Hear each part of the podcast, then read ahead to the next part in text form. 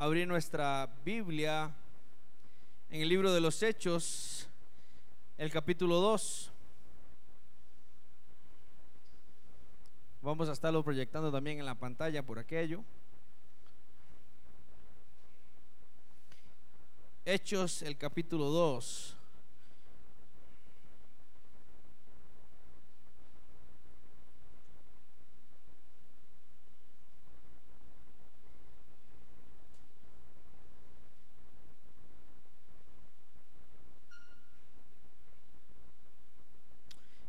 Hechos capítulo 2. Vamos a empezar a leer a partir del versículo 1. Si su Biblia es eh, la traducción Reina Valera, probablemente el título a ese capítulo dice La venida del Espíritu Santo. Hechos el capítulo 2. Y en el versículo 1 empieza diciendo, cuando llegó el día de Pentecostés, estaban todos unánimes juntos y de repente vino del cielo un estruendo como de un viento recio que soplaba, el cual llenó toda la casa donde estaban sentados y se les aparecieron lenguas repartidas como de fuego y, asentan, y asentándose, perdón, asentándose sobre cada uno de ellos.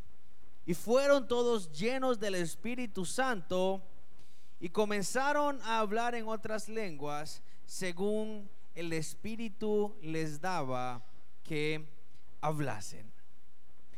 Aquí Lucas, que es el autor, empieza a describirnos cómo inició, cómo empezó el proceso de este día tan particular del cual nosotros hemos oído, hermanos, infinidades de prédicas, canciones, eh, se oye la palabra Pentecostés para acá, Pentecostés para allá.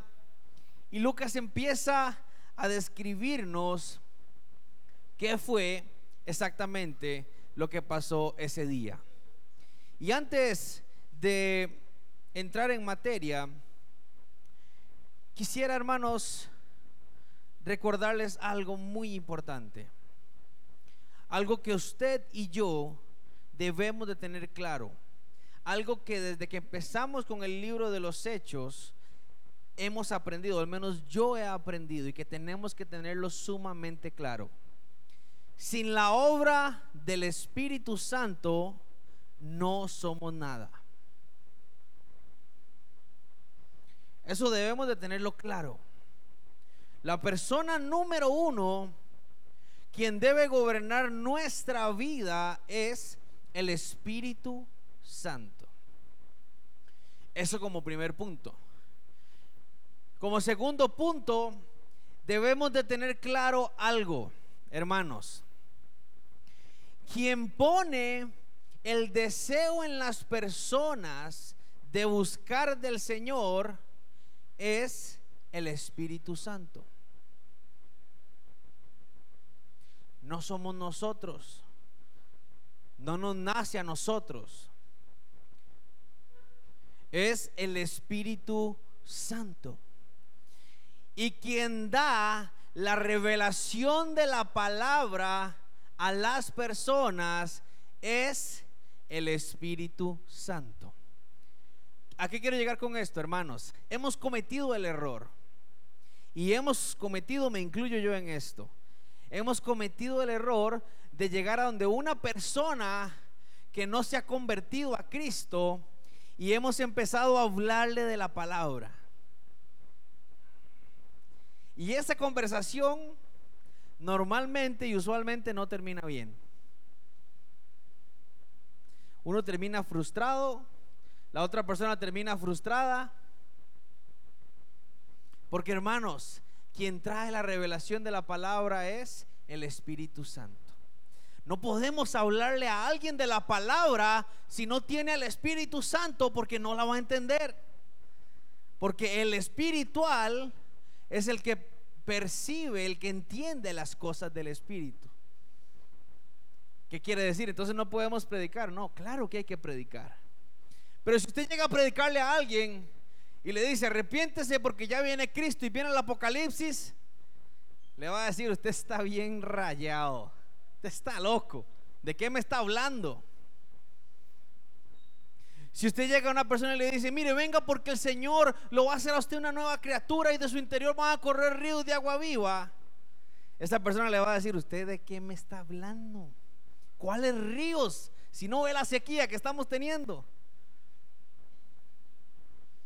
Porque quien trae esa, ese entendimiento a nuestra vida es el Espíritu Santo. Y vea que todavía empezamos a leer las escrituras y seguimos sacando porque el Espíritu Santo nos da la enseñanza.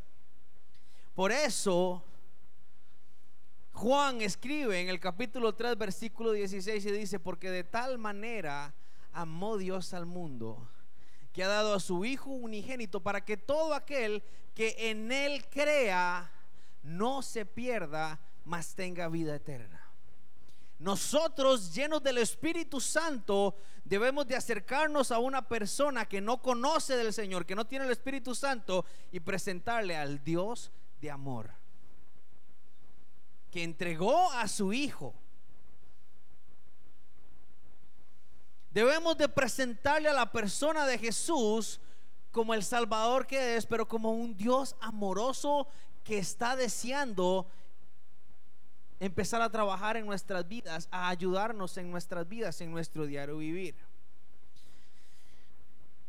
Y así, de esa manera, cuando la persona empieza a entender y la persona se, se pone su mirada en Jesús, Jesús, yo quiero conocer a Jesús.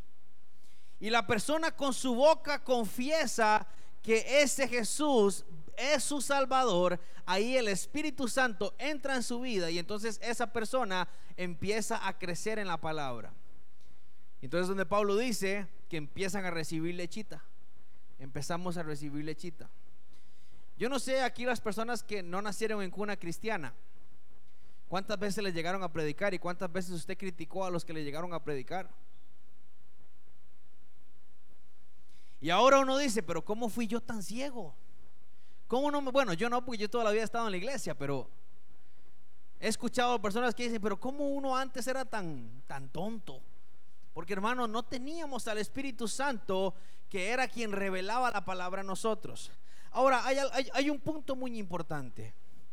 Una de las características que hemos aprendido del libro de los hechos es que los, las personas, los discípulos que anduvieron con Jesús, antes de ser llenos del Espíritu Santo, anduvieron con Jesús, caminaron con Jesús, aprendieron de Jesús, pero fueron al mundo a predicar fueron al mundo a dar las buenas nuevas hasta que fueron llenos del Espíritu Santo. ¿Usted está entendiendo esto que le estoy diciendo?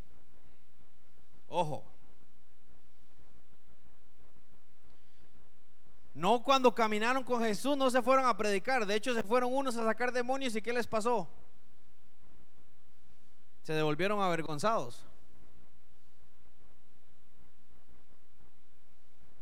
Hasta que llegó el Espíritu Santo a sus vidas recibieron el poder, empezaron ellos a ejercer ese poder, empezaron ellos a predicar esa palabra. ¿Qué quiero llegar con todo esto, hermano?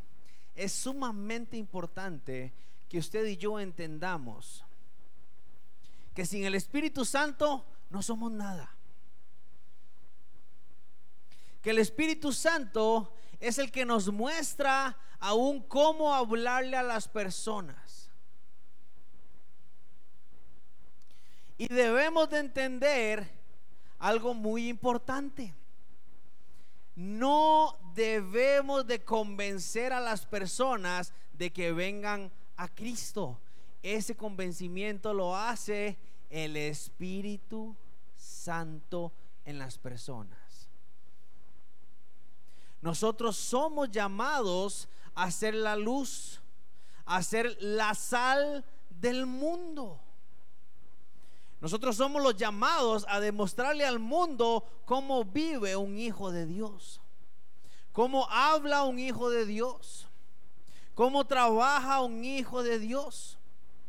Y cuando la gente empiece a ver eso, el mismo Espíritu Santo les empieza a decir, vea, véalo a él, véalo a él. Y cuando esa persona se acerque donde mí, en ese momento yo y, me diga, ¿y usted por qué es así? Ah, es que en mí reina el Espíritu Santo. Es que yo soy hijo de Dios. En serio, yo quiero eso, qué lindo.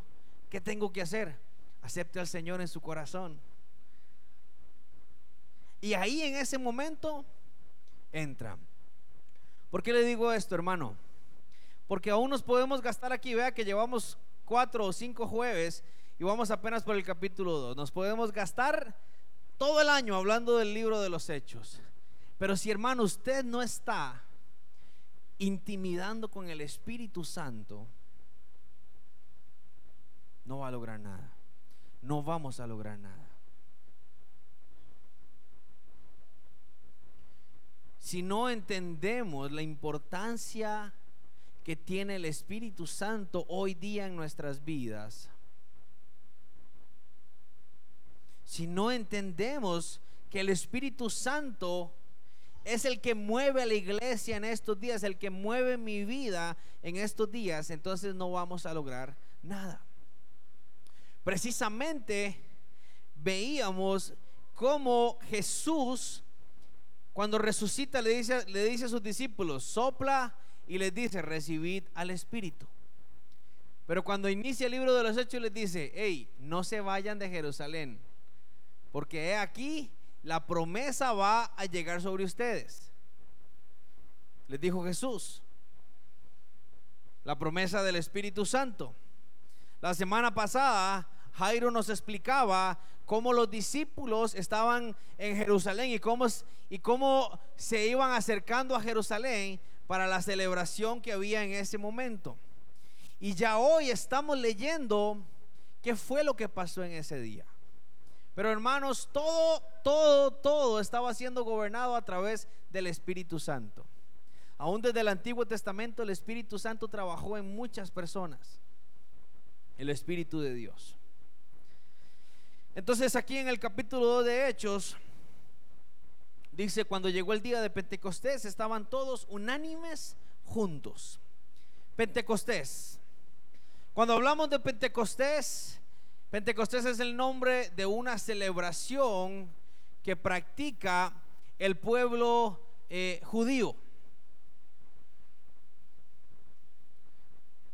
Y resulta, hermanos, que en el tiempo de, de Moisés, cuando Moisés está eh, en Egipto y el Señor lo manda eh, Moisés regresa a Egipto para que libere al pueblo, el faraón le dice, no señor, no voy a liberar al pueblo de Israel. Y entonces Dios le dice a Moisés, vaya y dígale que si no, vendrán las diez plagas. Y faraón le dice, no lo voy a soltar. Y empiezan a venir todas las plagas. Antes de la última plaga, antes de la última plaga, ¿cuál fue la última plaga de, de Egipto? La muerte de los primogénitos. ¿Estamos aquí? Antes de ese hecho, antes de que ocurriera eso, Moisés recibe una orden de parte de Dios y le dice que todo el pueblo de Israel debe de celebrar la Pascua. Y les da una orden y les dice, deben de agarrar un cordero y deben de preparar una serie de alimentos. Les da toda una orden en el libro de Éxodo de qué debían de hacer esa noche. Y una de las cosas que debían de hacer era agarrar la sangre del corderito y embarrarla en la puerta para que cuando pasara la muerte, ¿qué iba a hacer la muerte? Aquí no entro. ¿Recuerdan esa historia? ¿Ok? Moisés esa noche celebra la Pascua juntamente con todo el pueblo de Israel. Al otro día, cuando muere el primogénito de Faraón, Faraón dice, Moisés, llévese al pueblo. El pueblo de Israel sale de Egipto, salen eh, en carrera diciendo, al fin llegó esto, salen y entran al desierto. Empiezan a caminar Y 50 días después de que celebraron la Pascua, de que Moisés celebró la Pascua, 50 días después, llegan al monte Sinaí. Llega el pueblo de Israel al monte Sinaí. ¿Qué pasa en el monte Sinaí? En el monte Sinaí es donde Dios se revela a Moisés y le da la ley. Y dice la palabra que cuando el pueblo estaba abajo, dice que en la montaña se escuchaba como voz de trompeta, que se escuchaban truenos. Y dice que la gente tenía miedo de lo que estaban viendo en el monte Sinaí. Y en ese momento el pueblo empieza a recibir o recibe las leyes y empieza a partir de ese momento una unión con Dios. En ese momento el pueblo se convierte en el pueblo de Dios.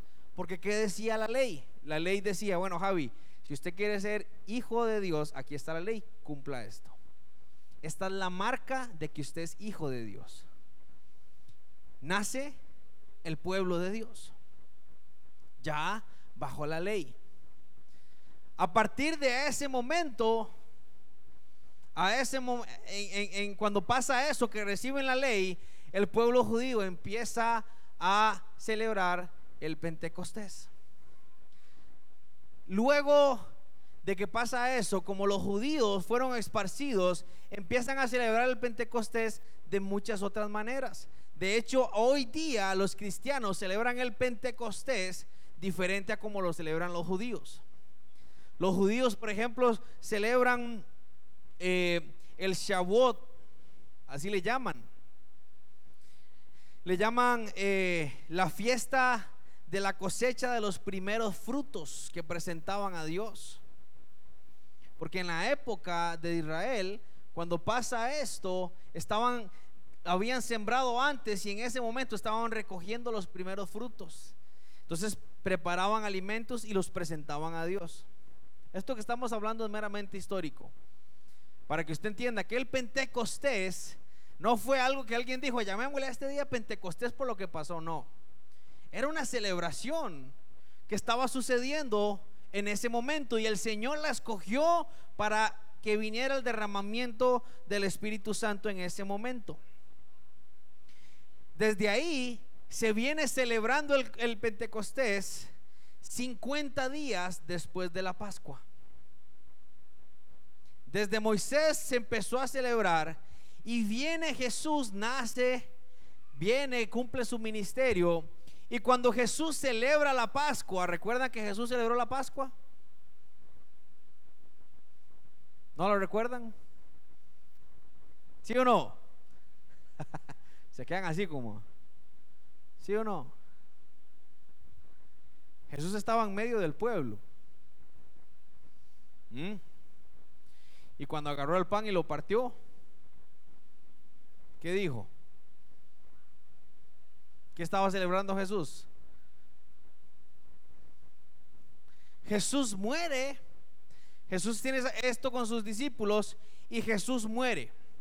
50 días después de que Jesús muere, en el pueblo de, de, Israel, los judíos están celebrando el día de Pentecostés por la tradición que venía desde Moisés. Ellos no sabían que ese día iba a ser el derramamiento del Espíritu Santo. Pero note usted, hermano, que Dios no es un Dios de casualidades. Dios es un Dios que ya tiene una planificación. Así como pasó en el tiempo de Moisés, desde que el pueblo de Israel salió de Egipto, 50 días exactos reciben la ley en Sinaí. 50 días exactos. Ahora lo que estamos leyendo en el libro de los Hechos, Jesús muere y 50 días después viene el Espíritu Santo y cae sobre los discípulos y son llenos del Espíritu Santo. 50 días exactos.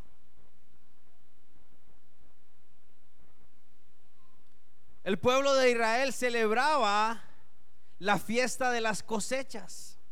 y traían las cosechas a Dios.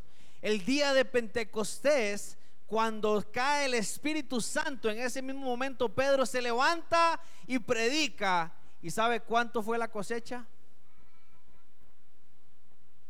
Tres mil almas.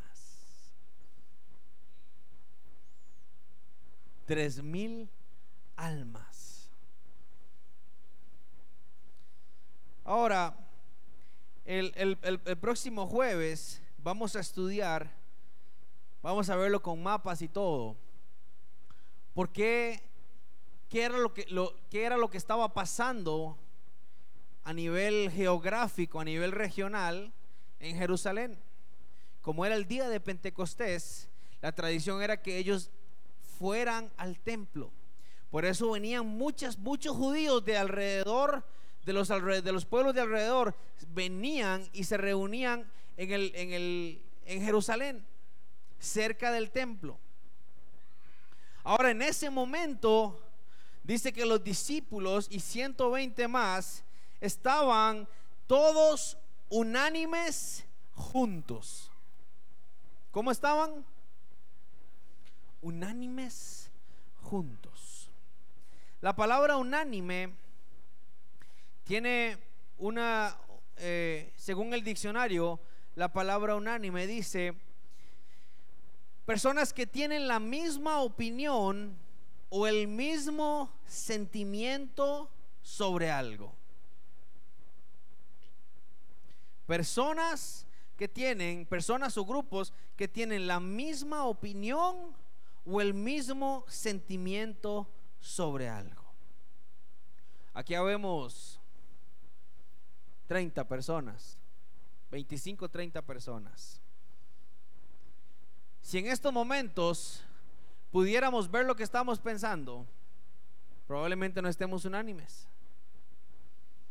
Probablemente uno está pensando, qué sueño.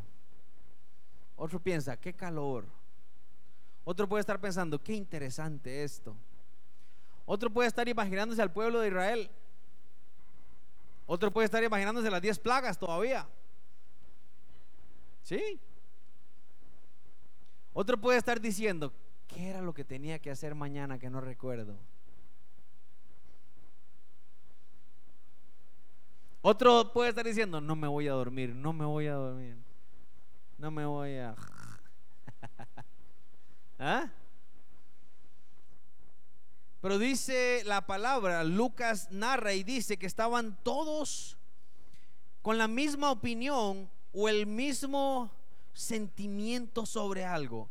Y algo súper interesante en esto es que ellos no estaban ahí, que venga el Espíritu Santo, que venga el Espíritu Santo. No, ellos no sabían lo que iba a pasar. Ellos no sabían. Jesús les dijo, quédense en Jerusalén, no se vayan, para que reciban la promesa.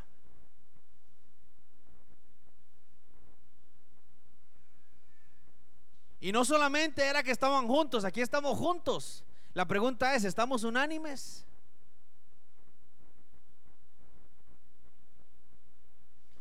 ¿Estamos pensando en lo mismo o estamos sintiendo lo mismo? Iglesia, MMR, Iglesia de Dios, ¿qué estamos pensando? ¿Está en nuestro corazón el vivir en este mundo para hacer dinero? O para cumplir la voluntad de Dios y depender de Él?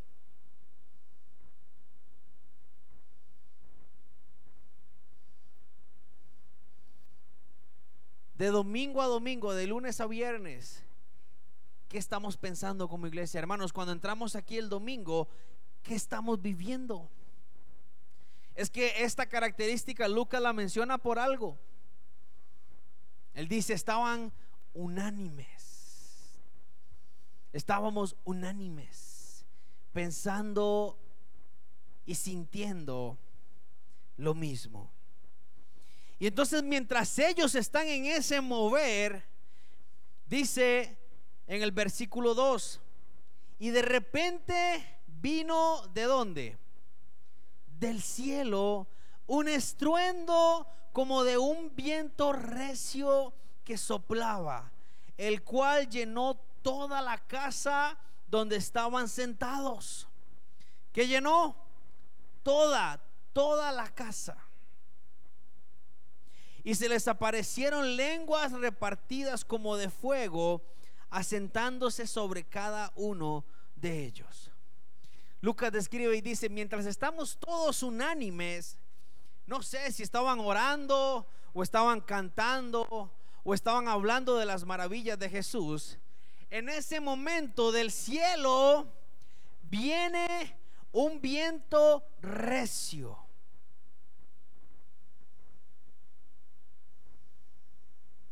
Viene del cielo un viento recio y llena toda la casa.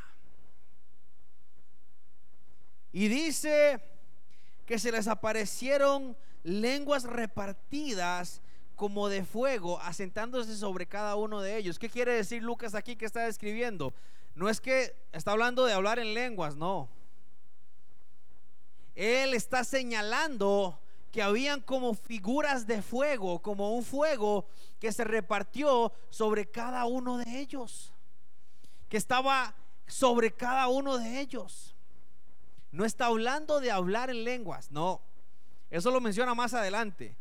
Aquí está hablando que se repartieron lenguas como de fuego. ¿Qué, tiene que ver el viento y qué tiene que ver el fuego? Primeramente vienen del cielo.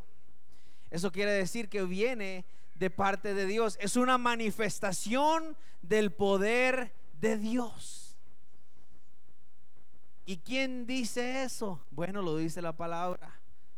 Cuando Moisés estaba en el desierto, él solo, ¿cómo se le presentó Dios? ¿A través de qué? ¿Y, cómo estaba la zarza? ¿Ardiendo en qué?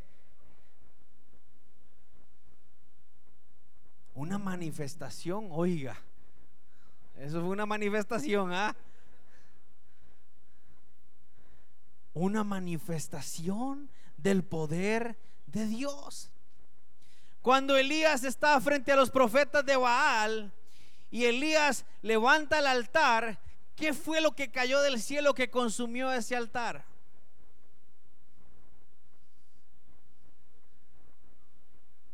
Fuego. Pero no es una fogatica. No es un fósforo. Es fuego de lo alto. Es fuego que representa el poder de Dios. Y dice que el viento recio llena la casa y sobre esos que estaban ahí se empiezan a ver como lenguas de fuego que estaba sobre cada uno de ellos. Hermanos, si recio es fuerte, viento recio es, es un ventolero de aquellos. Imagínense cómo se pudo estremecer la casa. Imagínese usted, hermano, ir a una iglesia o pasar por una iglesia y de pronto usted ve que se hace un ventolero. De guarde aquí, ah, imagínese por pasar afuera. Y que donde usted se asome, vea que en las cabezas de las personas hay una llama de fuego. ¿Se asombraría usted? ¿Sí o no? Claro. Como lenguas como de fuego que estaba sobre cada uno de ellos. Yo no sé si usted había analizado esto. Vea como la revelación, la, la iluminación del Espíritu Santo nos hace aprender. Uno leía eso y uno decía, no, era que estaban hablando en lenguas. No, no, no. Más adelante Lucas dice, y hablaban en lenguas. Aquí está hablando de una señal de fuego. sobre cada uno de ellos. Representa el fuego y ese viento recio representan el poder de Dios. Lo que recibieron en Pentecostés, hermanos, no fue una emoción como pasa hoy día.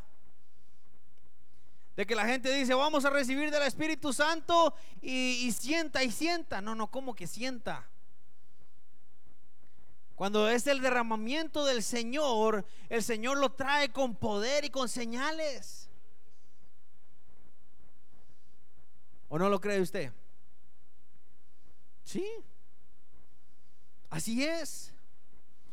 Cuando viene el derramamiento del Señor, es con poder, es con señales y milagros. Recuerdo cuando empezó el ministerio que nos reuníamos los miércoles en la noche en la sala de mi casa y un día el Señor dijo que iba a descender un ángel que iba a mover las aguas y eso representaba que viniera sanidad.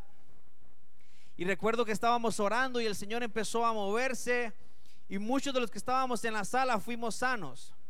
Pero lo impresionante de esto fue que mis tías que vivían a, la par de la casa también recibieron sanidad. Una tía que tenía un problema con un diente dice que fue el dentista y el dentista le dijo, usted no tiene nada, ¿para qué vino?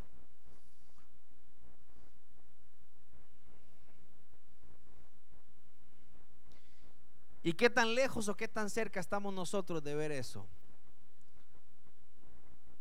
Ahora, hay, algo importante, hermanos. Pentecostés pasó una sola vez. Lo que se vivió aquí, pasó ahí y nada más. Luego más adelante en el libro de los Hechos vamos a ver que el Espíritu Santo se derrama sobre, sobre personas en, en, en Éfeso, en otros lugares. Pero lo que pasó en Pentecostés pasó en Pentecostés y ya. Ese viento recio y ese fuego que estaba sobre ellos pasó ahí. No me explico cómo hay personas que ya van a la iglesia a decir, vamos a llamar al Pentecostés. Eso no tiene ninguna base bíblica. Y Señor, que hoy que este sea como el Pentecostés. No, no. Eso pasó en Pentecostés y ya. Así como el nacimiento de Jesús fue una vez y ya. Pero hermanos, el Señor se mueve en las personas y Él demuestra su poder por la disposición que había en las personas. Ah, es que ellos eran muy cargas. Ah, es que ellos, claro, ellos sí tenían seguro como ese toque que le falta a uno. No sabe qué era lo que tenían ellos. Al Espíritu Santo. El Espíritu Santo no entró ahí a sus vidas, no.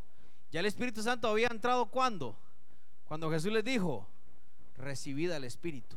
Lo que ellos recibieron en ese momento fue la llenura, el bautismo del Espíritu Santo. El Espíritu Santo, hermanos, fue el que los puso unánimes.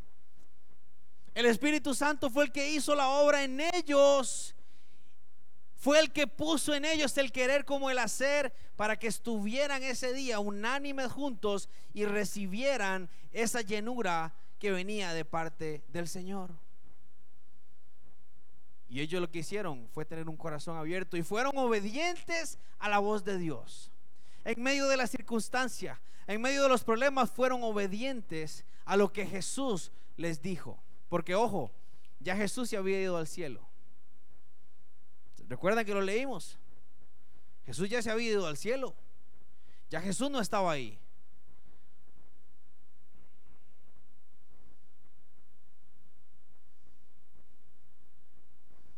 Por eso, hermanos, les decía yo al inicio, no podemos obligar a nadie a que venga Cristo.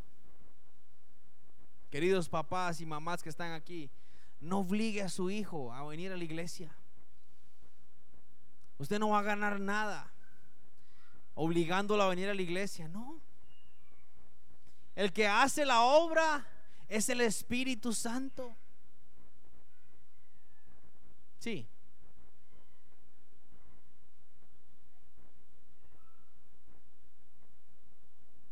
Ok, mi hermana me hace una pregunta, ¿cuál es la diferencia entre el soplo y el bautismo? En las primeras clases que vimos esto, creo que fue en Juan no recuerdo si Juan 21, Juan 22, ahí tengo la cita.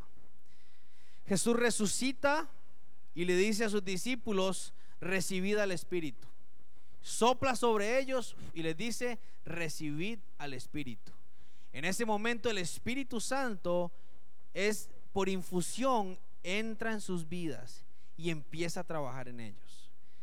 En Pentecostés, el derramamiento del Espíritu Santo es el que cae sobre ellos. Más adelante vamos a ver que Pablo llega a Éfeso, que era una ciudad, a un lugar en donde las personas habían sido bautizadas. Ya eran personas que creían en el Señor. Ya eran personas que habían aceptado la palabra y a Jesús como Salvador. Y Pablo llega y les dice, ¿ya recibieron la llenura del Espíritu Santo? ¿De qué nos estás hablando?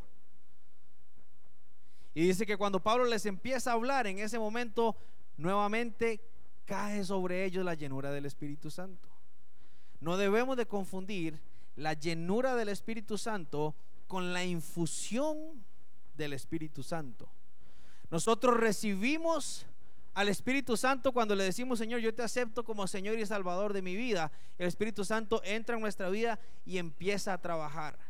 Pero la llenura del Espíritu Santo, y es algo que vamos a ver más adelante, es cuando el Espíritu Santo, hermanos, derrama de su poder y nos da poder a nosotros y nuestra vida cambia por completo es, un cambio. Ya, ya, ahorita lo vamos a ver. Es, eh, nos cambia la vida por completo. ¿Ok? Ya, ya, casi lo vamos a ver. Es importante que entendamos eso. Y lo que les comentaba, hermanos. No mire, hermano, si usted, usted le dice a su hijo, vamos a la iglesia porque, porque punto y vamos, hermanos, eh, eso no tiene sentido. Porque su hijo se va a sentar aquí y no va a recibir nada. Va a venir a la revienta cincha y no va a recibir nada. El que hace la obra en las personas es el Espíritu Santo. El que nos mueve a estar aquí esta noche, ¿sabe quién es? El Espíritu Santo. El que los tenía unánimes a ellos es era el Espíritu Santo. Y por eso vino la llenura sobre ellos. Y, se ve el poder de Dios en ellos. Y en el versículo 4 dice, fueron todos, todos, fueron llenos de quién? Del Espíritu Santo. Y comenzaron a hablar en otras lenguas según el Espíritu les daba que hablasen. Aquí está la clave. Dice, y fueron todos llenos del Espíritu Santo. No dice que recibieron al Espíritu. Dice que fueron llenos del Espíritu Santo. Aquí pasa aquí pasan varias cosas, hermanos. Número uno, se está cumpliendo una palabra profética que dijo el profeta Joel muchos años atrás. Quiero que vaya conmigo al libro de Joel, el capítulo 2, al libro del profeta Joel.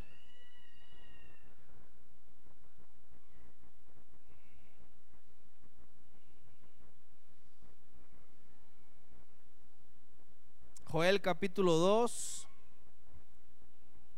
Vamos a ver.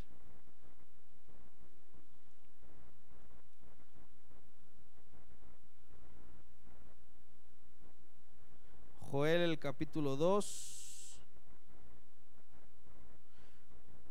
Verso 28.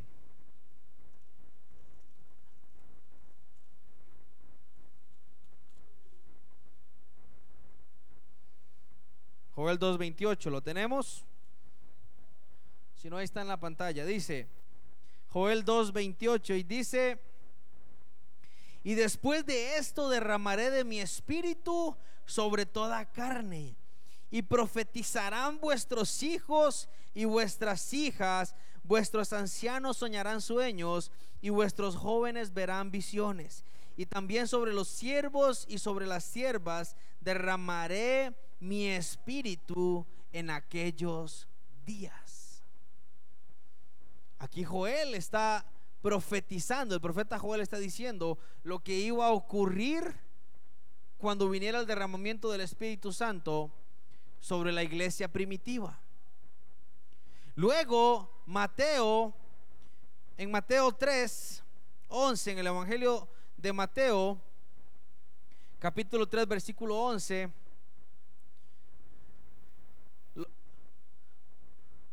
el 11. Podemos leerlo aquí en la pantalla, hermanos, si gusta, para más rápido.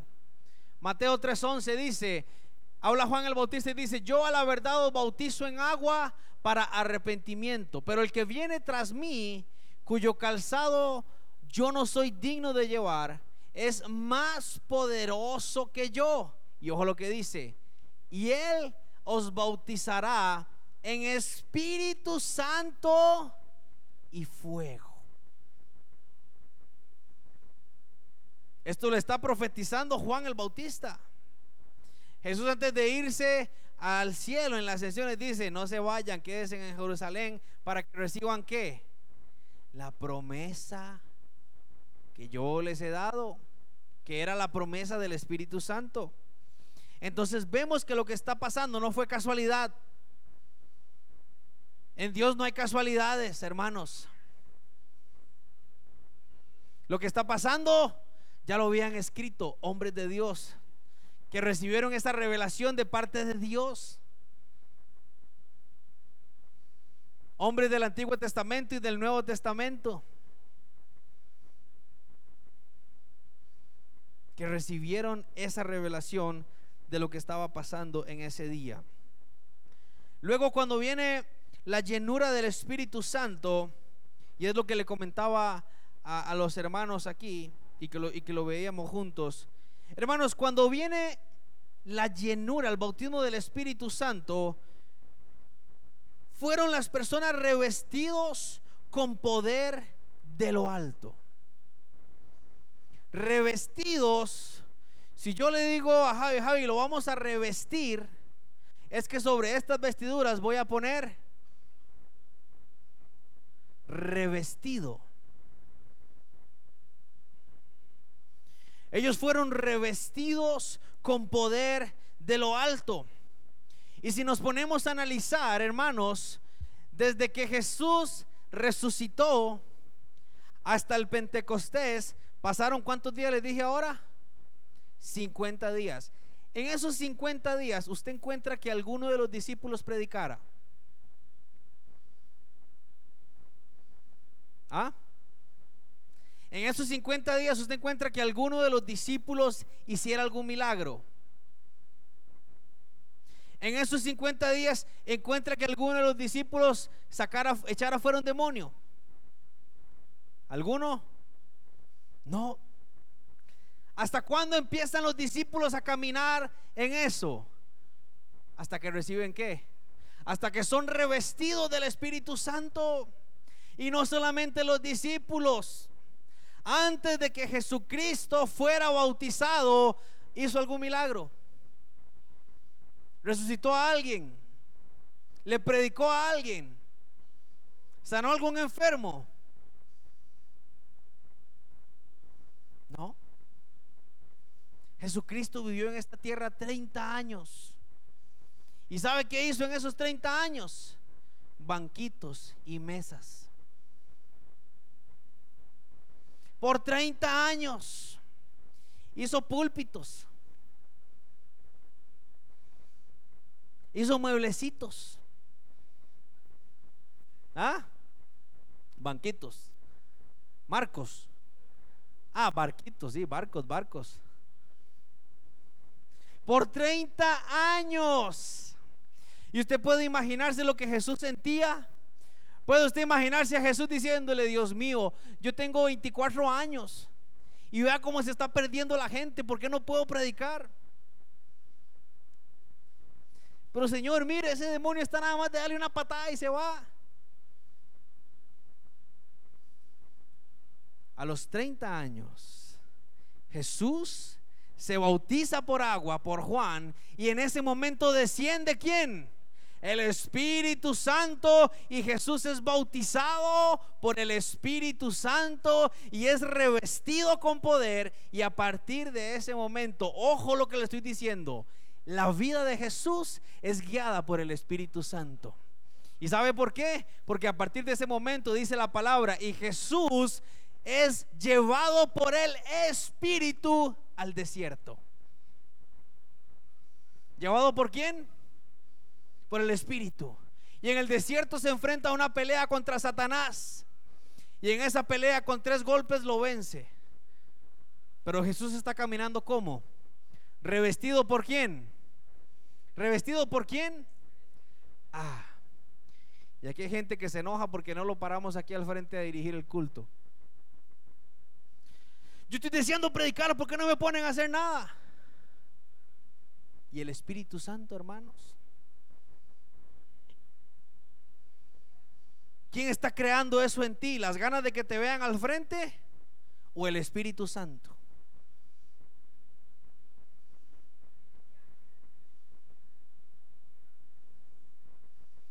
¿Quién? ¿Quién convoca las almas para que vengan a Cristo? ¿El pastor que predica muy chiva o el Espíritu Santo? Jesucristo siendo el Hijo de Dios, el Rey de Reyes y Señor de Señores, esperó hasta su bautismo y hasta su llenura del Espíritu Santo para empezar a ejercer su ministerio.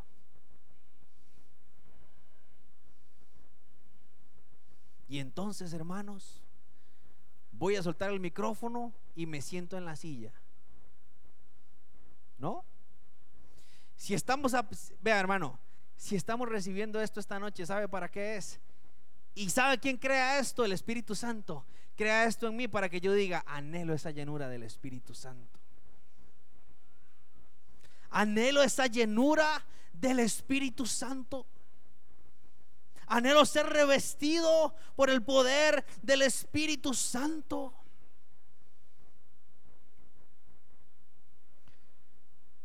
¿Y sabe cuándo se da cuenta usted? ¿Sabe cuál es otra característica del Espíritu Santo, de la llenura del Espíritu Santo? Además de ser revestido por el poder de Él, eh, empieza en uno un anhelo por la salvación de las almas. Se crea en uno un anhelo porque las almas conozcan la verdad. El anhelo y el propósito por el cual vino Jesucristo a la tierra, el Espíritu Santo lo hace crecer en uno. Y por eso Jesús dice, yo no vine a abrogar la ley, la vine a hacer cumplir en vosotros a través del Espíritu. Porque años atrás, en Sinaí, en una celebración del Pentecostés, Dios le daba la ley al pueblo. Y decía, cumplan la ley.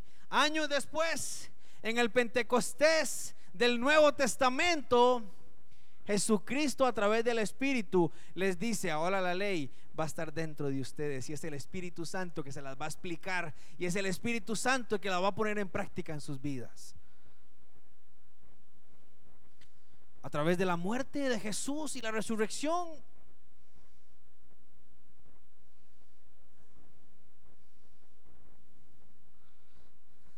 El anhelo por la salvación de los otros. Un anhelo por predicar.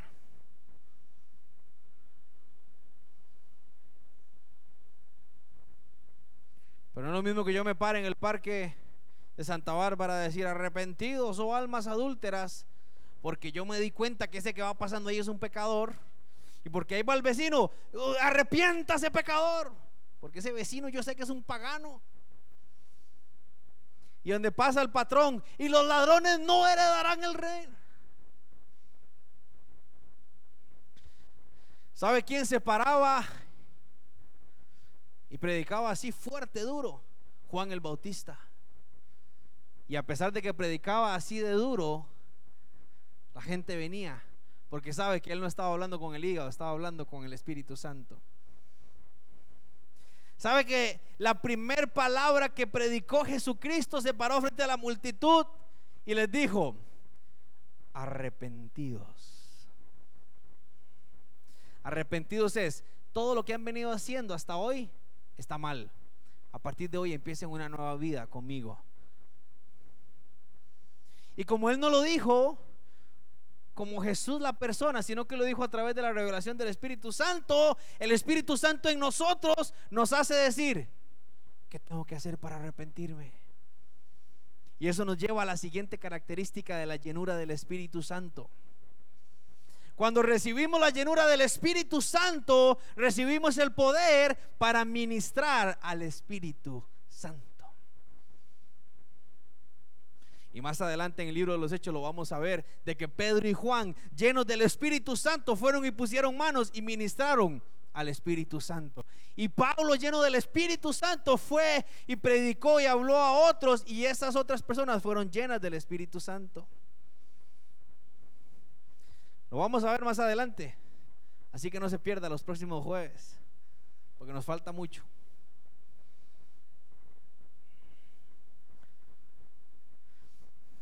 Y una característica súper marcada de la llenura del Espíritu Santo es que los discípulos fueron los sucesores de Jesús en el ministerio terrenal.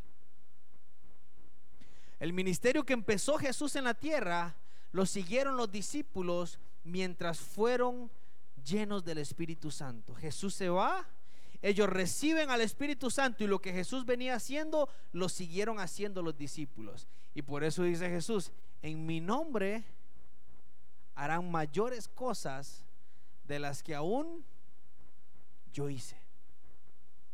¿Cuántos han leído eso?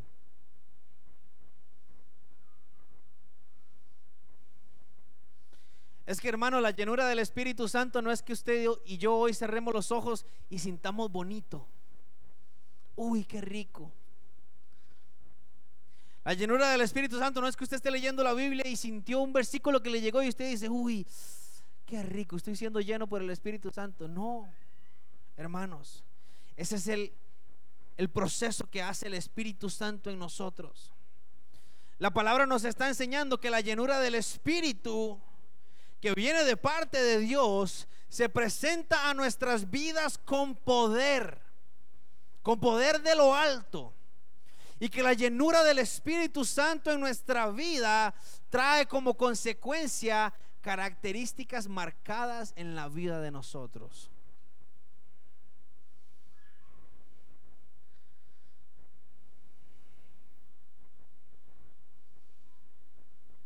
Yo pregunto, ¿Dónde está esa iglesia?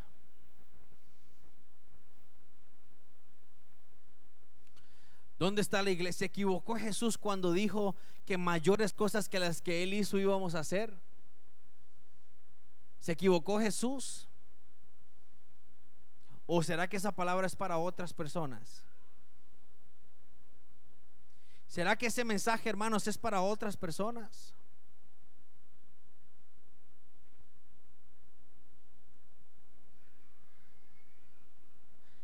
Yo quisiera hacerte una pregunta y no me respondas, respóndete en tu corazón. ¿Cuántos quieren ser los sucesores de Jesús? ¿Cuántos quieren ser los que continúen el ministerio de Jesús aquí en la tierra hoy día? Hay un precio que pagar, pero no estamos solos. No estamos solos. Hermano, pero ¿qué tengo que hacer? Más adelante vamos a ver eh, en los próximos jueves que, que Pedro se levanta y le predica a las personas y cuando las personas oyen lo que está diciendo Pedro, le dicen, Pedro, pero ¿qué tenemos que hacer para recibir esto? Porque lo primero que hace el Espíritu Santo es confrontar nuestra vida. Lo primero que hace el Espíritu Santo es confrontar la vida y decir, esto no me gusta.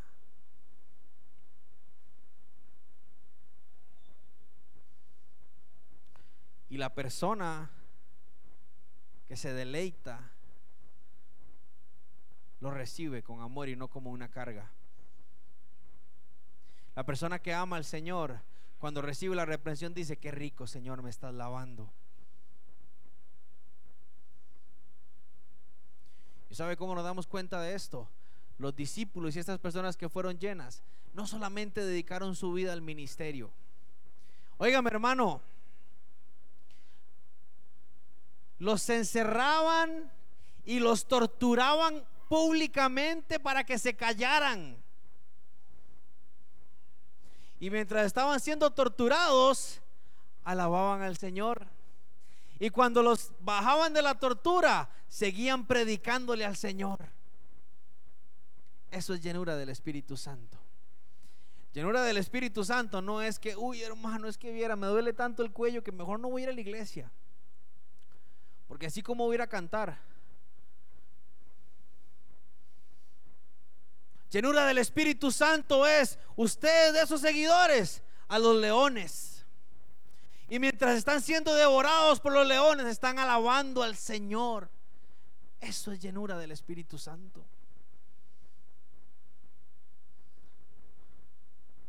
Yo no sé si usted está entendiendo esto.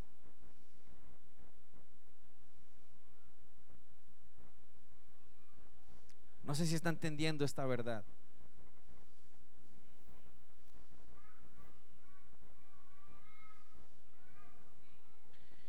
Quisiera cerrar esta noche. Yo no sé si están, lo podríamos tal vez parar.